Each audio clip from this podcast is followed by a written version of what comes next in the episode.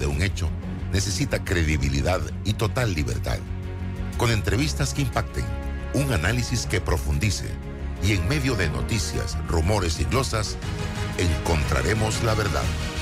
Presentamos a una voz contemple y un hombre que habla sin rodeos con Álvaro Alvarado por Omega Estéreo. Bienvenidos. Días, bienvenidos a Sin Rodeo por la cadena nacional simultánea Omega Estéreo en sus dos frecuencias a nivel nacional 107.3, 107.5 de costa a costa y frontera a frontera. Este programa se transmite en todas las redes sociales de Omega Estéreo y en todas las redes sociales de Álvaro Alvarado C. Álvaro Alvarado Noticias. Vamos rapidito, un breve cambio comercial de vuelta a todo el equipo aquí en Sin Rodeos. Cuando decidas que es tiempo de crecer, de planear algo nuevo, de expandir tus conocimientos o dejar ir para abrir espacio a lo nuevo, allí estaremos. Ahora con Global Tap puedes solicitar todos nuestros productos y servicios digitales a tabs de distancia.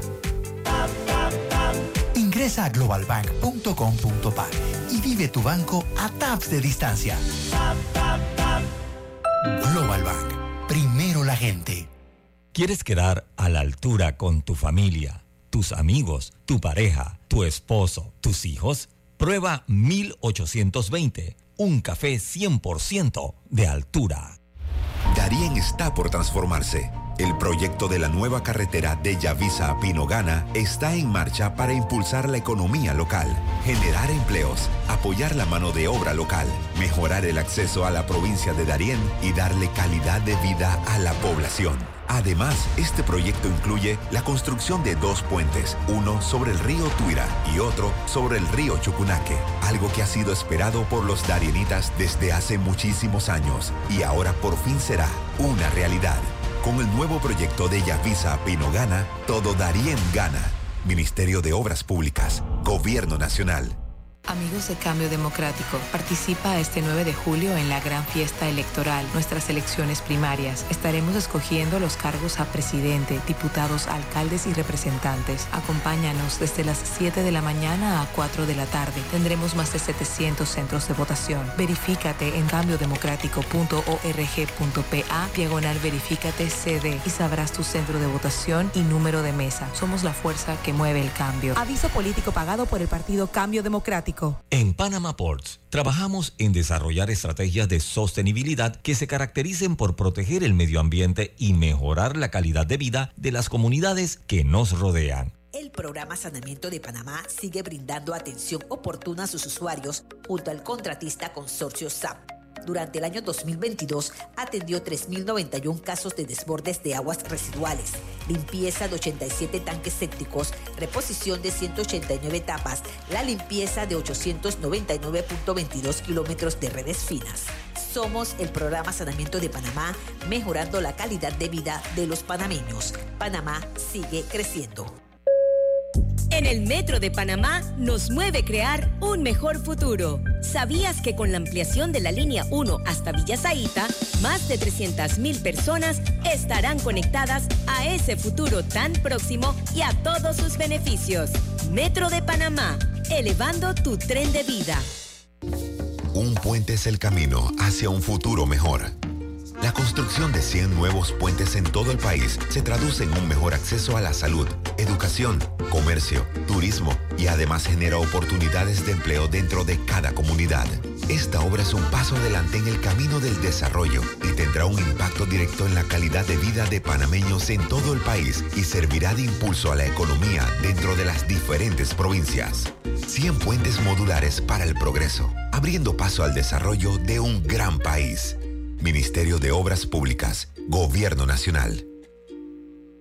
¡Ey, Bocas del Toro! Juntos crecemos.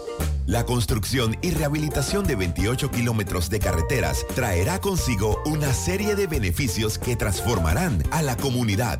La economía local se verá impulsada, se generarán empleos y se mejorarán las condiciones para el turismo. Además, las carreteras nuevas aumentarán la seguridad y la eficiencia en el transporte, lo que hará que Isla Colón sea un lugar aún mejor para vivir y visitar. Con el progreso de Bocas del Toro, juntos crecemos. Ministerio de Obras Públicas, Gobierno Nacional. Estamos contigo en los momentos más importantes de tu vida. Cuando llegas al mundo, estamos contigo para registrarte. Cuando das tus primeros pasos en tu niñez y también como adulto. Cuando empiezas una nueva vida. Y cuando eliges con quién compartirla. Allí también estamos. Hemos estado en cada fiesta electoral para garantizar la confiabilidad de los resultados. Con compromiso, planificación y la tecnología disponible. Y tu participación ha sido fundamental para que todas las voces sean respetadas siempre. Pero sobre todo, estamos contigo para seguir construyendo un gran país, nuestro Panamá. Sigamos recorriendo juntos un camino digno con equidad, compromiso, tolerancia, inclusión y respeto, en el que juntos defendamos lo más valioso, nuestra democracia. Tribunal Electoral. La patria la hacemos contigo. Arrocísimo fortificado contiene hierro, ácido fólico, vitaminas y minerales para la mejor nutrición de tu familia. Búscalo en los mejores supermercados del país. Arrocísimo, el secreto del mejor arroz. Quiero pagar mis deudas. Quiero viajar. Quiero remodelar mi cocina. Tú tienes el plan, nosotros el préstamo personal. Solicita el tuyo en nuestras sucursales y con el desembolso te regalamos 250 balboas en una cuenta de Navidad. Caja de Ahorros, el banco de la familia parameña. Promoción válida del 15 de mayo al 31 de agosto de 2023. Términos y condiciones en cajadeahorros.com.pa. La vida nos lleva a crecer. La familia se vuelve un familión. Las salidas se vuelven viajes a otra provincia. Y las entregas de tu emprendimiento se vuelven una empresa. Sea como sea que tu vida crezca, necesitas un auto de tu talla, como el Gilio Cabango, con espacio para siete pasajeros y mucha comodidad, donde quepan tus trips con lo top en tecnología y la seguridad que necesitas. Conduce el nuevo Gilio Cabango. Es momento de crecer, solo en Bahía Motors. Amigos de Cambio Democrático, participa este 9 de julio en la gran fiesta electoral, nuestras elecciones primarias. Estaremos escogiendo los cargos a presidente, diputados, alcaldes y representantes. Acompáñanos desde las 7 de la mañana a 4 de la tarde. Tendremos más de 700 centros de votación. Verifícate en cambiodemocrático.org.pa, diagonal verifícate CD y sabrás tu centro de votación y número de mesa. Somos la fuerza que mueve el cambio. Aviso político pagado por el partido Cambio Democrático. Con De Una, todo es más fácil. Envía y recibe dinero de celular a celular. Comparte gastos dividiendo cuentas de cena, cumpleaños y otras celebraciones. Y planifica tus eventos creando colectas de dinero entre amigos. Descarga el app Banca Móvil y activa De Una. Caja de Ahorros, el banco de la familia parameña. Déjate llevar por la frescura del pollo melo. Panameño como tú.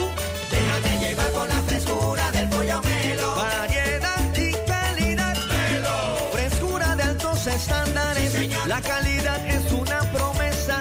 Para llevarte el pollo melo siempre fresco hasta tu mesa. Déjate llevar por la frescura del pollo melo. Por su sabor y calidad lo prefiero. Déjate llevar por la frescura melo.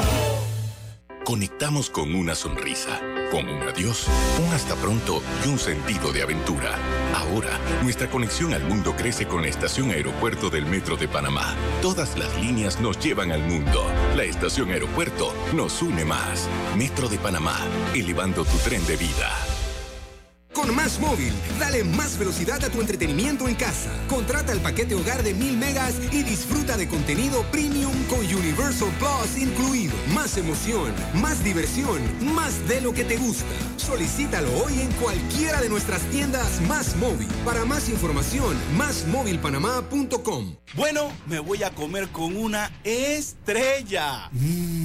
Espérate, ¿y tu esposa sabe? Claro, ella sabe que la estrella del sabor es American Star. Y por eso en la casa comemos delicioso.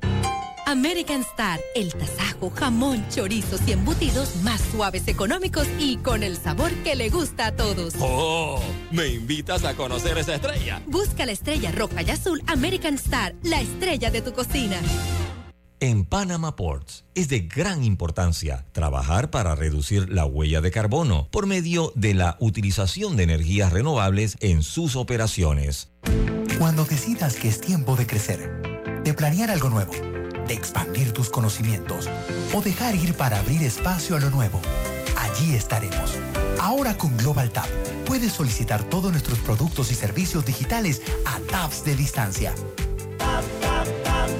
Ingresa a globalbank.com.pa y vive tu banco a taps de distancia. Global Bank. Primero la gente. Arrocísimo fortificado contiene hierro, ácido fólico, vitaminas y minerales para la mejor nutrición de tu familia. Búscalo en los mejores supermercados del país. Arrocísimo, el secreto del mejor arroz.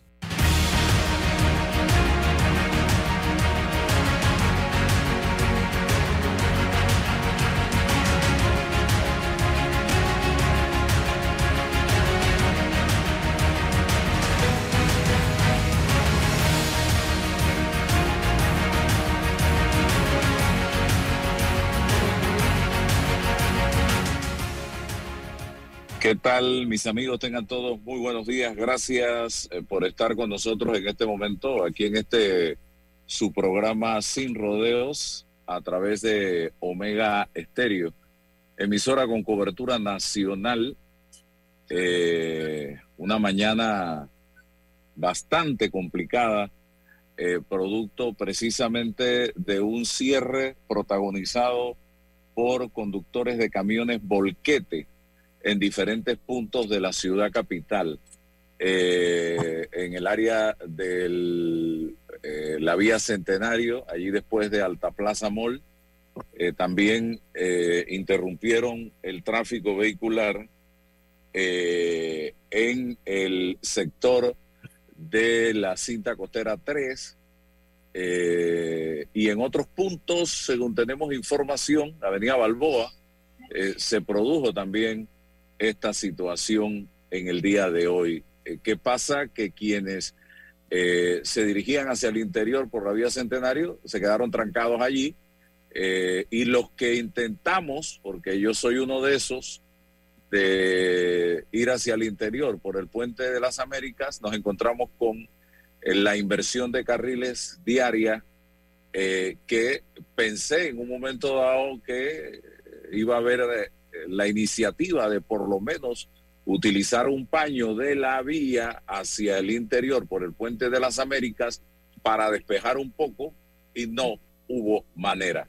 En este preciso instante, después de dos horas y media, estamos empezando a, estamos empezando a movernos hacia el interior de la República, señoras y señores. ¿Qué pelean los transportistas? De Volquete, aparentemente temas de contrataciones con la autoridad de aseo urbano y domiciliario, y esa pelea ha generado que eh, la ciudad capital quede prácticamente secuestrada en la mañana de hoy, con grandes afectaciones, miles de panameños que hoy llegan tarde a sus trabajos, que pierden citas eh, médicas, que pierden tratamientos, que pierden una posibilidad de una entrevista de trabajo, que era su primer día de trabajo, jóvenes que llegan tarde a las escuelas.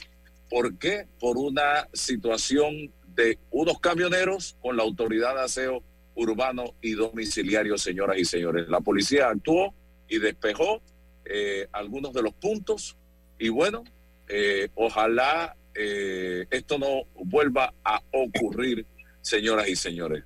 Tengo a Bertalicia Olmedo con nosotros.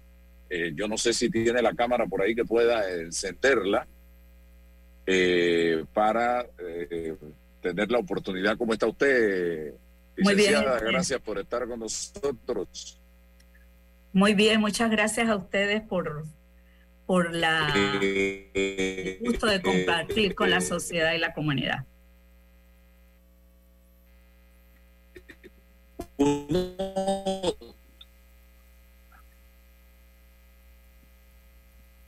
Bien, eh, la licenciada Olmedo, eh, eh, me dices, Roberto, o es la mía.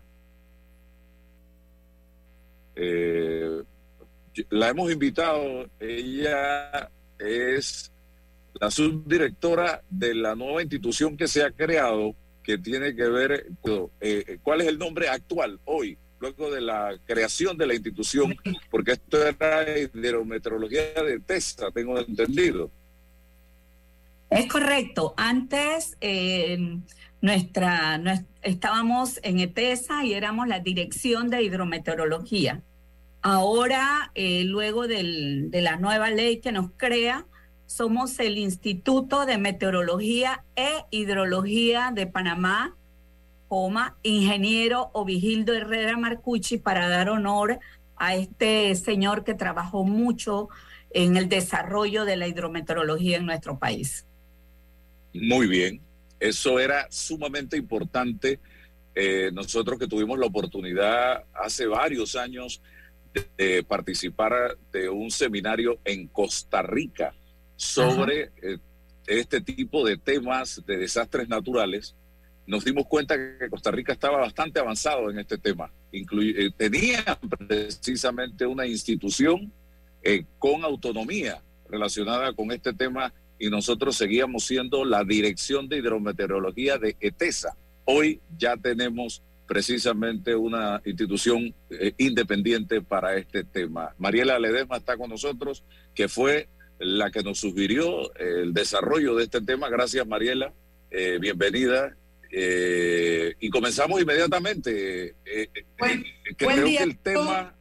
Solo, solo quería agregar algo a este tema porque yo de alguna manera seguí de cerca, tengo, seguí de cerca la, la creación del instituto, lo cual me pareció excelente porque déjame decirte Álvaro, eh, como, una, como un apéndice, como un apéndice que eran, tenían muchos problemas presupuestarios, tenían problemas para nombrar gente especializada, tenían problemas y la creación del instituto y la designación de Luz Graciela Casadilla como su primera directora, logró abrir las puertas para que el país tuviera un instituto que tuviera un presupuesto dentro del presupuesto general de la nación y se pudiera entonces comenzar a adquirir, eh, decirte, equipo especializado, nombramientos, y eso es una buena situación porque estamos en un momento en el que el, el tema climático se come las las portadas de los periódicos en diferentes partes del mundo con todo lo que ocurre a través de la naturaleza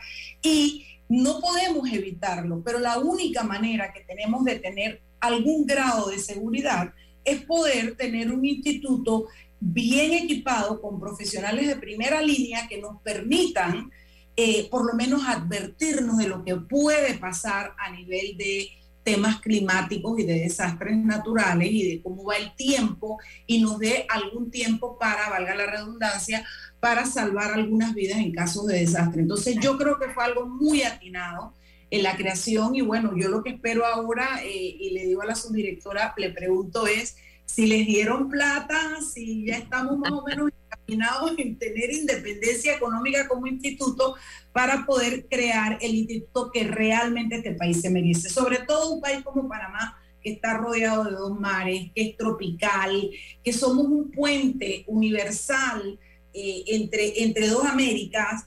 Eh, entonces, eh, eso es lo que me parece importante saber. Buenos días, directora. Y se me olvidó su nombre y discúlpeme. Bertalicia Olmedo. Bertalicia Olmedo. Gracias, don Álvaro. Sí, Mariela. Eh, ese preámbulo me parece adecuado eh, para comentarle de que nosotros pasamos con el presupuesto que teníamos en ETESA, que es un presupuesto que viene del mercado eléctrico. Entonces, ese es el presupuesto que nos, con el que nosotros estamos gestionando en este momento, que alcanza a 6.8 millones de dólares eh, como en hidrometeorología de TESA, nosotros solo hacíamos hidrometeorología. No teníamos personal de finanzas, de contabilidad, de compra, de servicios generales, de um, todo este engranaje administrativo que requiere una institución del Estado, no lo teníamos nosotros, sino que todos esos servicios nos los brindaba ETESA. En estos momentos, durante estos cinco primeros meses de este año, Hemos estado trabajando eh, fuertemente en, la estructuración de toda esta cadena de personal administrativo que necesitamos para poder gestionar nuestro presupuesto. Entonces hemos estado en eso pasaron íntegramente todos los técnicos que estaban en hidrometeorología de TESA, pasaron a formar parte del IMPA, más unos nuevos profesionales que se han ido sumando, entre estos su servidora, ¿verdad? Que me, me sumé a las, a las filas del nuevo Instituto de Meteorología. Y en estos momentos todavía no tenemos presupuesto del Estado porque teníamos que presentar un presupuesto a la nación y como la organización acaba de iniciar, no pudimos hacerlo en su momento. Esperamos nosotros para los años siguientes por poder presentar proyectos de ampliación de nuestras redes, de capacidades, de todo lo que soñamos ser y que puedan ser cubiertos con presupuesto del Estado. Eh, eh, muchísimas gracias por tenerlos allí en, en el radar de ustedes también quería comentar, pues que como decía don Álvaro, definitivamente esta es una deuda que le teníamos a todos los panameños porque el Instituto de Meteorología e Hidrología de Costa Rica tiene más de 130 años de haber sido creado, ¿verdad? Tienen toda una tradición. Ajá. ¿Cuál es el escenario actual del clima? ¿Cuál es, y si es algo histórico que estamos viviendo en este momento? Eh, perdón, Álvaro, no sé si se refiere a las condiciones que estamos viviendo hoy y que hemos vivido en estos meses o de lo que usted espera futuro. Bien, entonces... Sí, ambas cosas, la mezcla de ambas cosas, porque las dos cosas son malas. Eh, nosotros estuvimos en, la, en el Consejo de Gabinete el día martes haciendo una presentación sobre lo que había ocurrido desde diciembre hasta mayo del 2023 sobre la evolución del fenómeno del niño y cómo esperábamos que impactase a nuestro país. Entonces, quizás eh, la respuesta sea muy parecida a lo que presentamos allá. una de las cosas que comentábamos era de que nuestro país estaba en una situación de déficit de lluvias porque habíamos tenido un mes de diciembre que había sido eh, deficitario, o sea, las lluvias terminaron en la mayor parte del país antes de la fecha normal, cerca de 15 días antes de la fecha normal. Usualmente en nuestro país es afectado, tenemos lluvias en temporada seca, en enero, febrero, marzo inclusive, eh, con eh, empujes de frente frío, que ustedes han visto que en algunas ocasiones en febrero hemos tenido eh, vientos fuertes, pérdidas de algunos cultivos porque se cayeron sus flores por los vientos fuertes. Esos eran por los frentes fríos. Este año 2023 no tuvimos esa, esa eh, presencia de frentes fríos que nos generaran lluvias de temporada seca que sobre todo eh, se ubican en Chiriquí, Bocas del Toro, algunas entran a, la parte norte de Veragua pero esos aportes de lluvias no los tuvimos este año, por lo tanto, tuvimos una temporada seca eh, deficitaria, por decirlo de alguna manera, o una temporada seca extrema. Y en abril debió haber iniciado la temporada lluviosa en algunas zonas de nuestro país y esto ha ocurrido casi con 20 días de retraso. Entonces, estos tres elementos, temporada lluviosa, recortada en diciembre.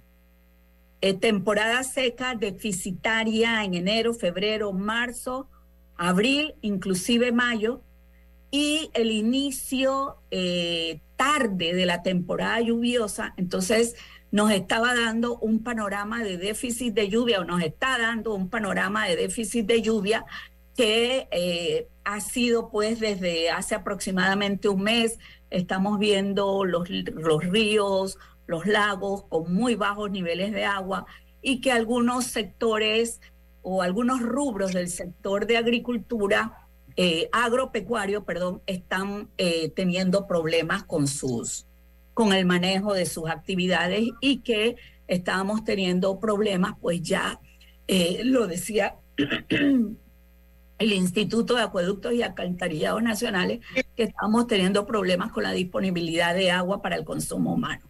A ver, Mariela. Sí, licenciado. Usted sabe que el, el, tema en la radio nos come, así que tratamos de que la gente reciba la mayor eh, información de personas capacitadas como usted en el menor tiempo posible, súper concreta, así que usted perdone mi atrevimiento de... No, no, no, tranquila. Pero las personas están asustadas, estamos un poco asustadas porque cuando vimos la primera lluvia dijimos, amén, llovió, ya se acabó todo el problema. Y resulta que yo estaba leyendo un artículo en el periódico ayer donde Juan Antonio Ducret le informa al país que probablemente el director del IDAM, perdón, que se supone que tiene por qué saberlo porque es el que por decirlo de alguna manera, cosecha el agua del país para distribuirla, eh, le nos informa que, el problema no ha parado, que los niveles de los lagos a la abuela, los niveles, niveles eh, no han parado y que este problema lo vamos a tener hasta probablemente el 24. ¿Es verdad esto? Ayúdenos un poquito de manera concisa a entender esta parte. Sí, Marianela, nosotros hemos preparado... Mariela, Mariela. Nosotros hemos preparado un informe para el, ingeniero Ducre, para el IDAN, con un análisis en las tomas de agua para esta institución. Entonces, eh, pero además de ese trabajo que hemos hecho para él, estamos monitoreando eh, las condiciones de un eventual fenómeno del niño que se gesta en el Océano Pacífico tropical y que pueda afectarnos a nosotros eh, con menos lluvia en nuestro país. Em, si este fenómeno del niño se consolida y se declara este año 2023, entonces nosotros estaríamos teniendo déficit de lluvia y una temporada seca prolongada muy parecida a la de este año el próximo año 2024 o sea, nos, lleva, nos va a llevar candanga, como decimos en buen panameño. No, ya candanga nos está llevando, viene candanga ahora. Berta, la pregunta es, esa parte la entiendo, pero ¿cuándo sabemos los panameños lo que enfrentamos en el año 2024 eh, y cuáles son los planes? Porque la bendición de tener el instituto es precisamente trabajar adelante del, del tiempo y poder prever estas cosas y prepararnos para esto.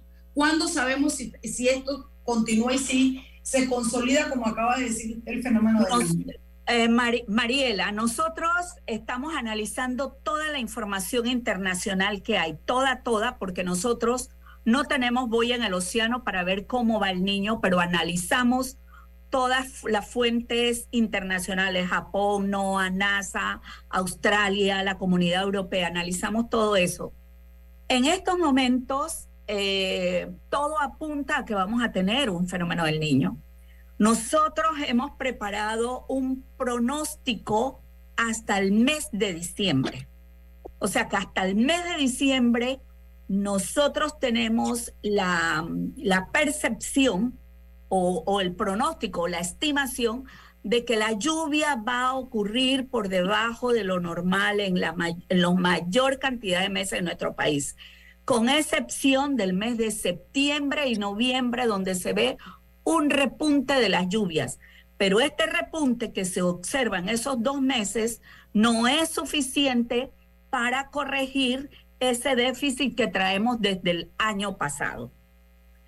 Esto significa que si nosotros, aunque no se declare el niño, si nosotros terminamos la temporada seca, eh, perdón, la temporada lluviosa deficitaria y nos vamos a un mes de enero. Por eso le digo, no importa en qué mes declaren el fenómeno del niño, porque en el mes que lo declaren este año nos va a afectar hasta el próximo. Bueno, es lo que dice, es lo que dice el ingeniero Ducre, ¿no? Que esto lo que quiere decir si nos declaran esto es, que el balance eh, eh, hídrico entre los aportes del afluente del canal para los tránsitos y, todo el resto del país y todo no está todavía y va a afectarnos. Entonces, lo que es importante es que los panameños sepamos algo. Ya el, el gobierno declaró la emergencia. emergencia. ¿Por qué la declara? No quiere decir que hay que evacuar a nadie ni que hay, que hay salir que saliendo corriendo con los niños y los viejitos. Quiere decir que nos vemos frente a la posibilidad de una escasez de agua que nos obliga a ser comedidos en el uso del agua. Que a eso iba que llevó al IDAN a, solicitar esta declaratoria de emergencia porque como entendí de lo que dijo el ingeniero es queremos fondos para poder prever situaciones y estamos viendo y probablemente como dice Álvaro nos va a llevar candanga pero es que lo importante no es Candanga. Lo importante es que veamos, Álvaro, es que si en este año ya estamos aquí, ¿qué nos espera para el siguiente año y para el siguiente? Esto no va a mejorar. Esto no viene para atrás. Somos los seres humanos los que tenemos que hacer lo que tengamos que hacer para poder mantener la afluencia de las precipitaciones, la lluvia y todo lo que necesita este país para tener el agua, porque tenemos condiciones como somos los dueños somos los, los que tenemos el canal de Panamá y necesitamos agua y no es la salada, es la dulce. Con lo cual nosotros estamos predestinados a desperdiciar agua con todas las mejoras que se han hecho y el reciclaje. Nosotros somos un país en el mundo, como pocos, que nos vemos obligados a botar el agua. Dos, los panameños no conocemos la palabra ahorro de agua. Nosotros crecimos escuchando que Panamá tenía la mejor agua de la bolita del mundo. Aquí nunca. E infinita. E infinita. Nosotros, yo un día me desperté con que aquí vendían agua en botella y no voy a decir el nombre de la persona. Y yo dije, este tipo está loco, este tipo va a quebrar si en Panamá hay agua. Y resulta que además ahora tenemos el problema de la cantidad de plástico que eh, botamos mal desechado por entonces Entonces, ¿verdad? Eso es lo que quiero que nuestros panameños, nuestros oyentes aquí en el programa tengan claro y es que, ay, el fenómeno del niño está bien, tenemos una crisis enfrente y en el momento que estamos y en la situación que estamos, como bien ha dicho usted, ¿verdad? Lo único que podemos esperar para ver qué dicen los análisis internacionales y cómo viene el niño, lo único que podemos hacer es ahorrar, porque si nos entra menos y encima nos los gastamos como estamos acostumbrados a lavar carro y hacer barbaridades, entonces lo poco que tenemos tampoco nos va a funcionar y esto puede caer en una cuenta regresiva que me preocupa enormemente. Usted perdone que yo lo haga de esta manera, pero necesito hacer conciencia en la ciudadanía. Bueno, el, realmente eso hemos estado haciendo y por eso estos espacios son fabulosos, Marianela, porque hay algo que... ¡Ay, perdón! Ya me bautizaste, ya tienes que darme el, el, el padrino patacón de Esto, eh, uno de los temas es que aunque el fenómeno del niño no se haya declarado, en, los, en las investigaciones que hemos realizado nosotros desde que veníamos del IRRE, IRRE TESA, lo que hemos encontrado es que aunque el fenómeno no se declare, pero en el umbral en que está ahorita, que es punto 4, la semana pasada estuvo en punto 5, cuando él llega a punto 3, ya afecta la lluvia en nuestro país. Y le digo los números para que ustedes eh, de pronto pueda, la, la, sociedad pueda tener esa proyección. Bueno, están esperando que esté en punto 5 por 3, 5 meses, pero el valor que tiene ahorita la temperatura en el Océano Pacífico Tropical, donde se forma el niño, tienen un valor que afecta a la lluvia en nuestro país.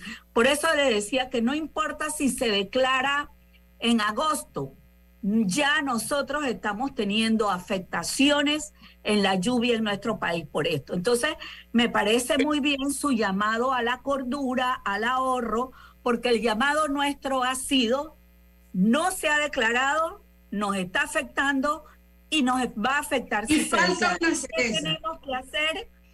Prepararnos, por ejemplo, el sector agua, el sector ganadería y el sector agricultura, el tema de la seguridad alimentaria y nutricional, tienen que bloquearlo para que los productores no se vean impactados en una forma importante. ¿Verdad? Cosechar agua, aprender a cosechar agua. Que, nosotros hemos estado trabajando con el Ministerio de, de, perdón, el Ministerio de Agricultura Hemos tenido desde marzo, estamos teniendo sesiones con ellos, con los distintos grupos de trabajo, con los distintos productores, para que eh, puedan hacer las acciones necesarias y nos agarre prevenido. Viene el cuco, viene el cuco, viene el cuco. Ojalá que no llegue, pero que si llega, que nos agarre preparados. Ya estamos requiriendo 15 millones para preparar el tema de nivelar la eh, situación del lago Chilibre. O sea, ya, o sea, no es solo la plata, es no es, perdón, no es solo la sequía, es que necesitamos meter plata que podríamos usar como país en otra cosa, la tenemos que meter aquí. Es toda la consecuencia que esto trae. Oye Álvaro, tú sabes que mi queridísimo, queridísimo ex profesor y, persona admirada y querida Jorge Arosemena, que escucha tu programa, nos está escuchando. saludos especiales. Saludos y saludos. Te está escuchando a ti porque yo no he hablado ay, cállate la boca. Tú. Mira, te voy a decir lo que dice la canción. ¿Para qué me invitas si tú sabes cómo soy? Oye, pero me da risa porque yo, yo, yo uso una, yo cuando hablo mal y él me escucha, él siempre me corrige y yo creo que es de sabio corregir y reconocer. Y como uno aquí da docencia, Álvaro Alvarado, Álvaro Abdiel, eh, no se dice prever, se dice prever para que lo sepas. Y yo le digo a, a, Jorge que él me corretea por todos lados para corregirme y yo amo esa situación Así es que a los oyentes, disculpa por haber dicho prever, es prever. No se me olvida más, Jorge, gracias. Dale, Álvaro. Ahora no voy a hablar más, ahora me voy a poner bravo. A mí tampoco se me va a olvidar. Saluda, profesora eh, Jorge Semana. Un honor que nos esté escuchando. Oiga, eh, ya aquí no hay que hacer advertencias ni análisis científicos de nada, eh, porque la realidad nos los está planteando en este momento. Solo hay que darse cuenta que no está lloviendo lo necesario lo poco que está cayendo, decían, siempre dice mi, padre, no alcanza para un alcacelser. Es que está lloviendo muy poco y lo estamos observando. Eso no está dando para que el lago Alajuela adquiera el nivel óptimo para poder funcionar. Ayer veía que está cuatro pies por debajo de lo óptimo. Imagínense, ya se están tomando medidas desde hace rato de racionalizar el agua en algunos puntos. Por parte del IDAN se le da agua en la mañana a un área, en la tarde a otra área. Y todas estas cosas van a seguir pasando, señoras y señores. No es tiempo de estar barriendo con la manguera, no es tiempo de estar regando tres veces al día, no es tiempo de estar lavando carro dejando la manguera abierta, es tiempo de ahorro, es tiempo de buscar mecanismos para hacer buen uso del agua o nos vamos a quedar sin agua potable, señoras y señores, porque el tiempo así lo está indicando en este momento y sin fenómeno del niño todavía eh, marcado. ¿O estoy equivocado? Es, es correcto, es correcto. Todavía no está declarado el fenómeno del niño. Y ya tenemos problemas. Y ya tenemos problemas. Y ya nos está afectando. O sea que, no sé, quizás en la, en la mente de las personas que nos escuchan puede estar el año 1997, 1998, donde hubo que hacer racionamiento de la electricidad, de agua, hubo que hacer restricción de calados, porque las lluvias entraron hasta el 8 o, o 10 de junio. Entraron muy tarde. Entonces, con eso en mente uno debe decir, bueno, ya yo sé cuál es el escenario que impacta, o sea, cómo impacta un fenómeno en el niño a la actividad que yo estoy realizando. Pero también quería agregar, Álvaro, eh, el hecho de que en nuestro país el promedio del agua es muy alto tenemos muchísima agua por ser un país que está en el trópico, bañado de dos mares que nos producen muchísima humedad para que haya esa formación de nubes y la precipitación. Somos el quinto país del mundo con el total anual de lluvia más alto. El quinto país del mundo. ¿Qué significa esto?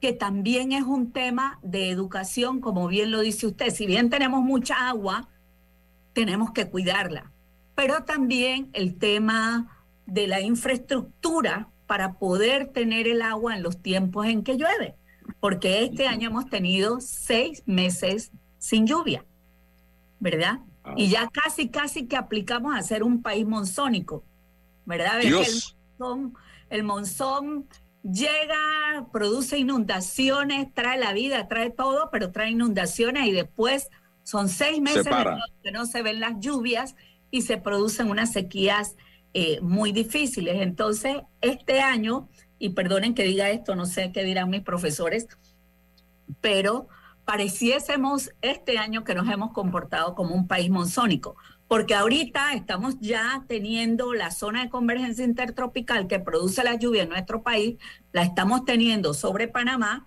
y ya están ingresando las ondas y ya ve que tuvimos esas inundaciones terribles que hubo en la parte de, de las tierras altas de Chiriquí, este año empezando la temporada lluviosa.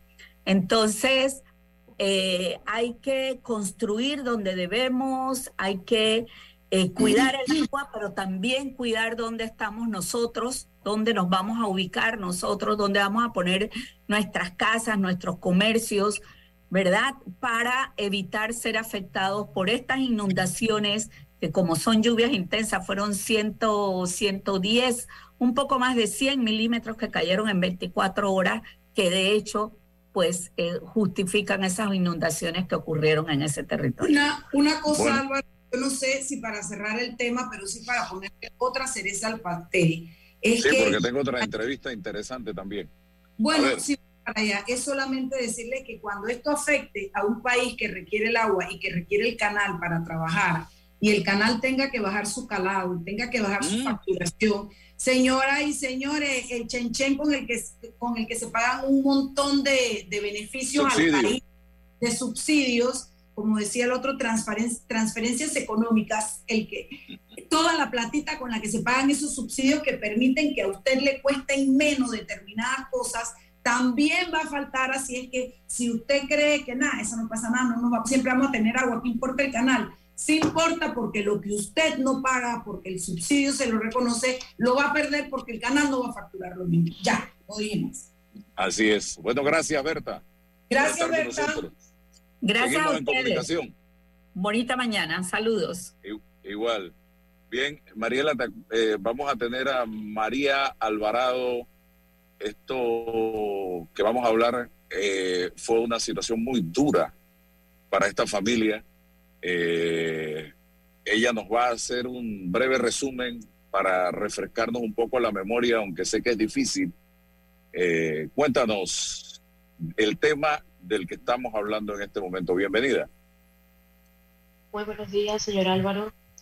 Bueno, eh, sucede que en nuestro caso el accidente ocurrió el 8 de julio del año 2020 en el PH Mystic Tower hubo, pues, como todos saben, una explosión. Eh, la explosión ocurrió por fuga de gas dentro del apartamento. Ya eso quedó eh, determinado por el equipo de bomberos al momento. María, perdón, ¿a qué edificio y a qué explosión te, te refieres que no, no lo hemos mencionado para los oyentes? Ok. El accidente fue en el PH Mystic Tower. Ok. Abajo. Ok. Listo en el 2020. El, el, resultado de ese accidente eh, trágico, ¿cuál fue, eh, María? Bueno, el año pasado el Ministerio Público cerró el caso por falta de pruebas.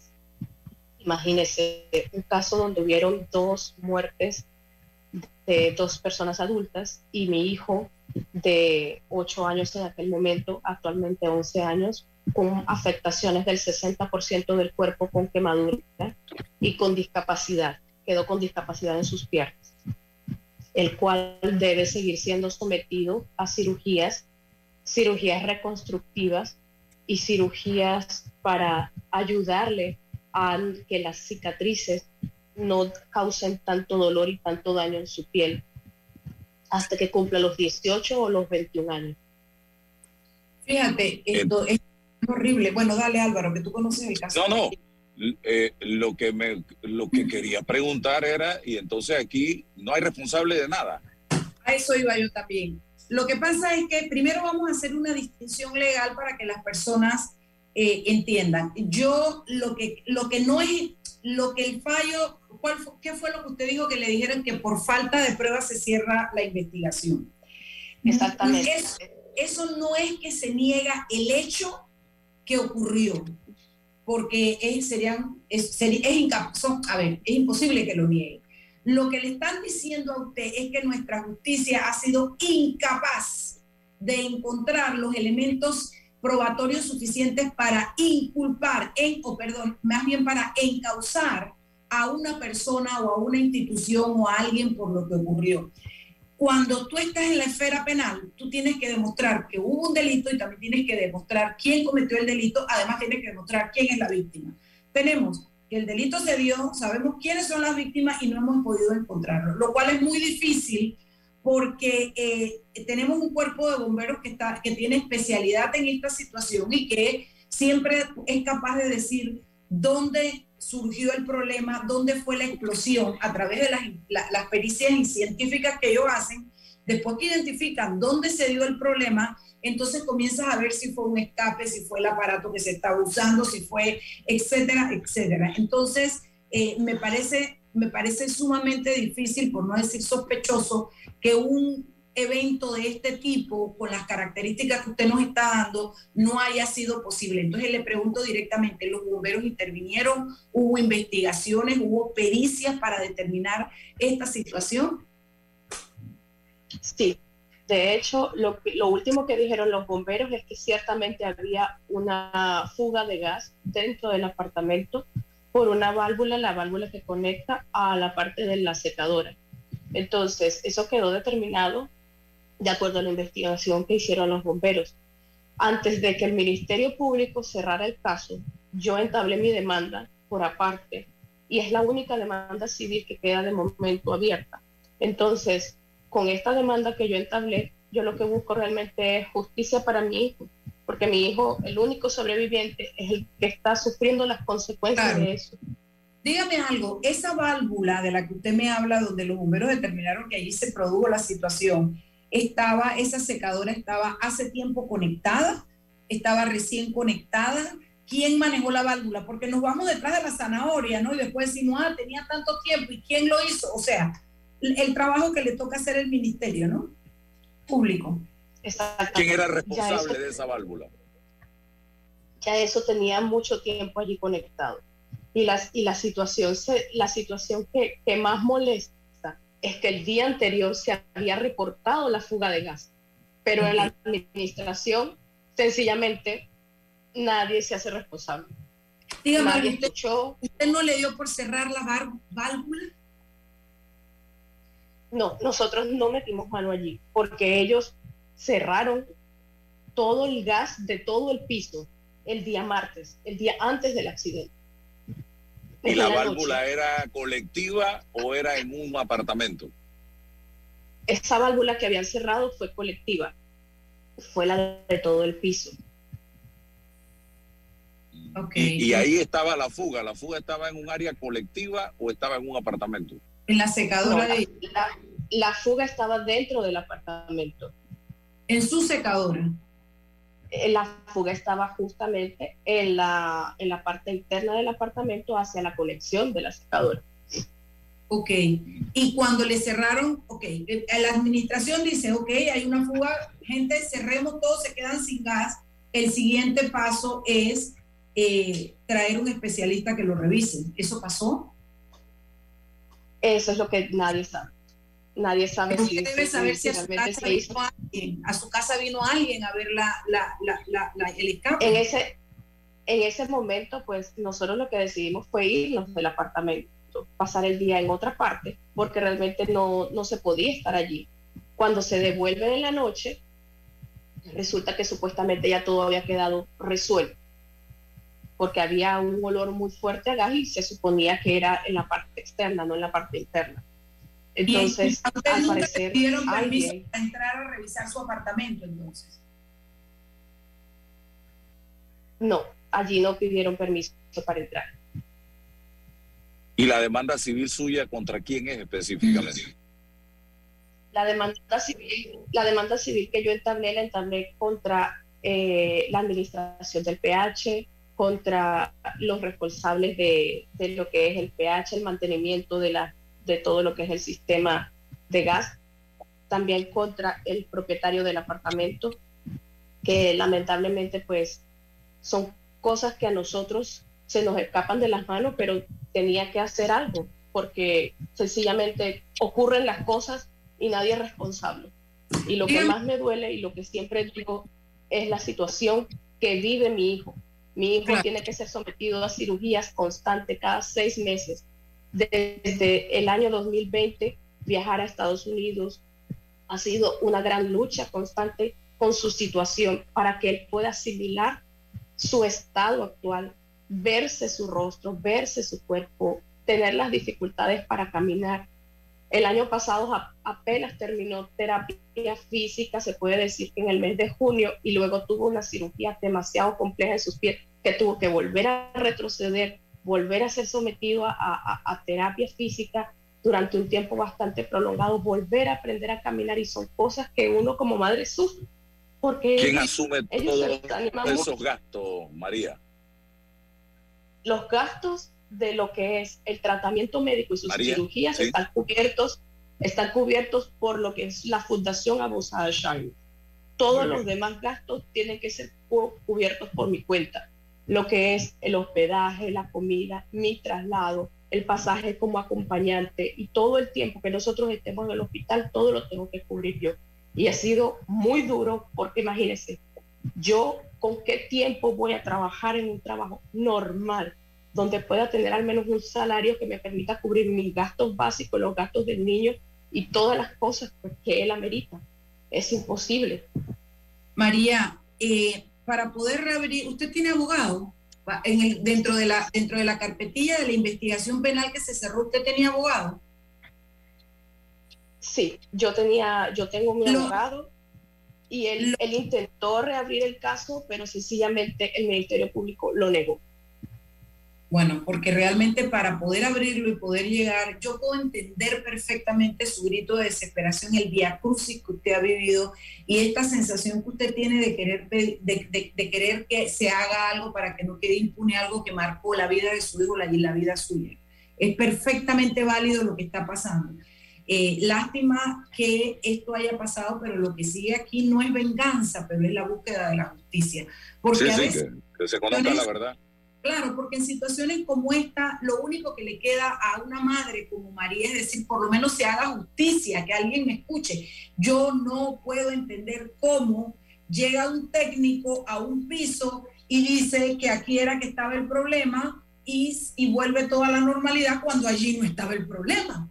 El problema estaba, según dicen los bomberos, en la toma de, eh, eh, en la válvula de la secadora de ella. Ya allí hay un indicio de negligencia, es lo mínimo. No sé quién es el técnico, pero se me ocurre que lo menos que yo diría para no causar roncha es que eh, hay una evidente negligencia en dictaminar que el daño estaba afuera cuando el daño estaba dentro.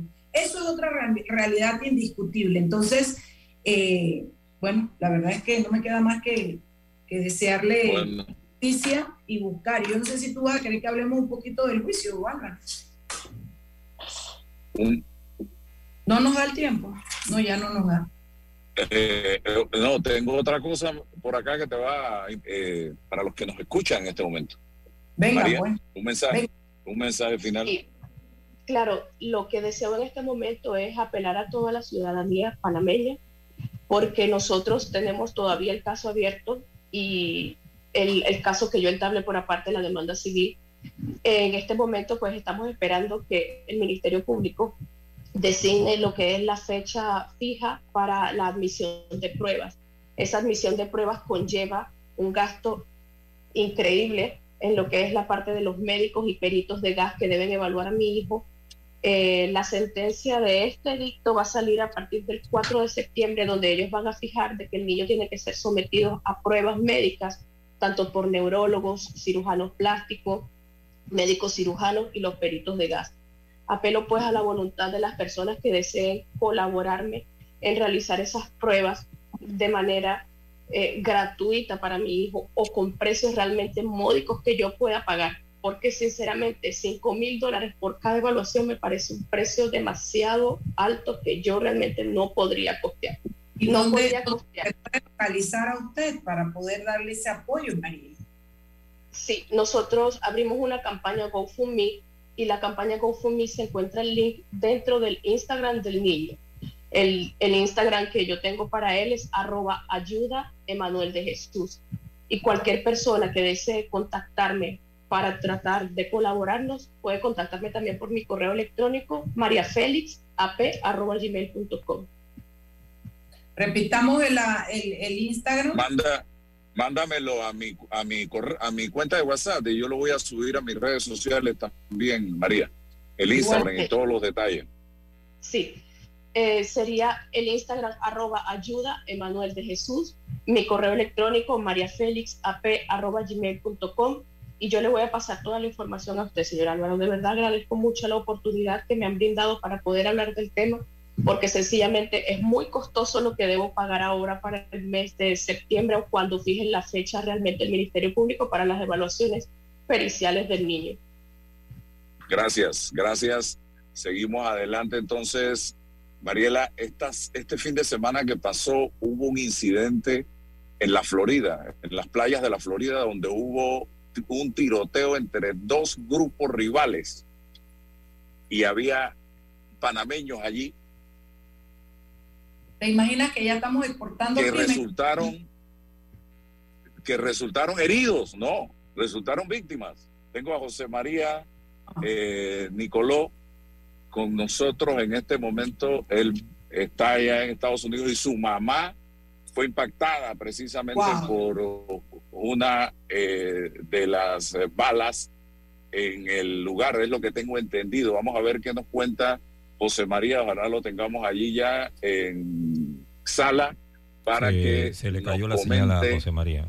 Se le cayó la señal. Mientras retoma la señal, eh, Mariela, brevemente un balance de lo que ha estado pasando en el caso New Business hasta el día de hoy. Ya esto está en la postrimería, eh, en la etapa final. Como decía mi hijo cuando estaba chiquito, mami, ya se está acabando.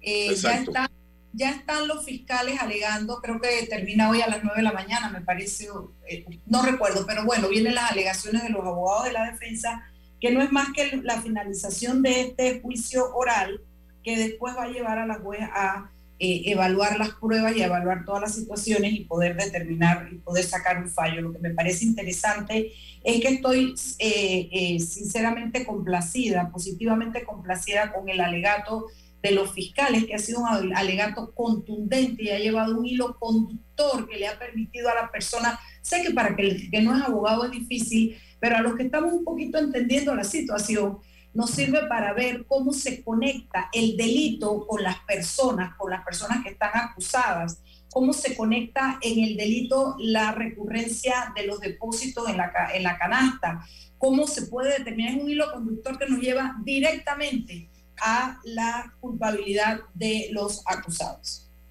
Tengo a José María, eh, bienvenido sé que el tiempo es corto, que estás trabajando también. José María, cuéntanos qué fue lo que pasó. Eh, ¿Te tocó vivir esa experiencia con tu mamá? ¿Qué tal Álvaro? ¿Cómo estás? Bueno, sí, lastimosamente eh, me tocó vivir la experiencia junto a mi esposa y junto a mi suegra. Mi suegra fue una de las personas que, que salió herida en esa situación. Ah, tu suegra, sí. Sí, mi suegra. Entonces, eh, mi suegra tiene cinco días, seis días haber llegado acá por primera vez a, acá a Estados Unidos y vino a visitarnos. Eh, que ya desde que nosotros nos fuimos de Panamá, pues no, no, nos había visto ni a mí ni a su hija, obviamente. Y pues aprovechamos, la trajimos y estábamos, como era el Memorial Day, el Día de los Caídos, pues estábamos aprovechando para, para hacer un paseo. Y nosotros, pues mi esposa y yo siempre hemos ido a esa playa, cada vez que queremos ir a la playa, eh, siempre hemos querido, siempre hemos ido a, esa, a ese lugar y jamás había pasado absolutamente nada. Es un lugar que nos gusta porque tiene un bulevar que uno puede caminar y todo. Y bueno, el día lunes estuvimos caminando y decidimos sentarnos un rato a conversar, a disfrutar del, del mar, de la brisa, de la arena, de todo. Y de un momento a otro, pues, unos jóvenes, sin mentirte, pudieran tener, eran dos grupos de jóvenes de 16, 17 años pudieran ser cada grupo, eran como 6, 7 personas cada grupo. Empezaron como que a hablar y de repente empezaron a pelear y en ese momento pues yo le digo a mi esposa, vámonos, vámonos, o sea, empezamos a movernos del área, pero nosotros estábamos prácticamente al lado de ellos cuando empezaron a pelear.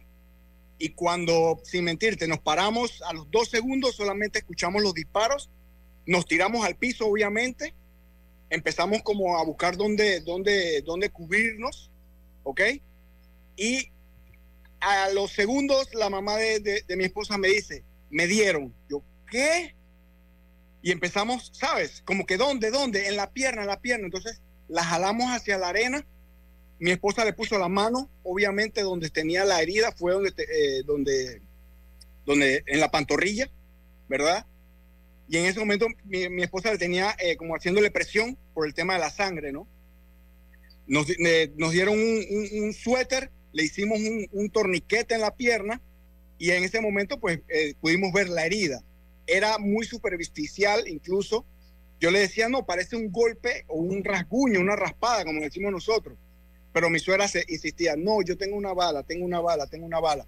Bueno, ahí yo llamé al 911, llegó la policía sumamente rápido, llegaron paramédicos sumamente rápido, eh, fueron revisando las personas de, que tenían mayor impacto, incluso había un muchacho que tenía más de como dos o tres impactos, uno en el pecho y en otros lados, y iban revisando así en la medida que, que, estaban más graves, pues de, más grave a menos grave.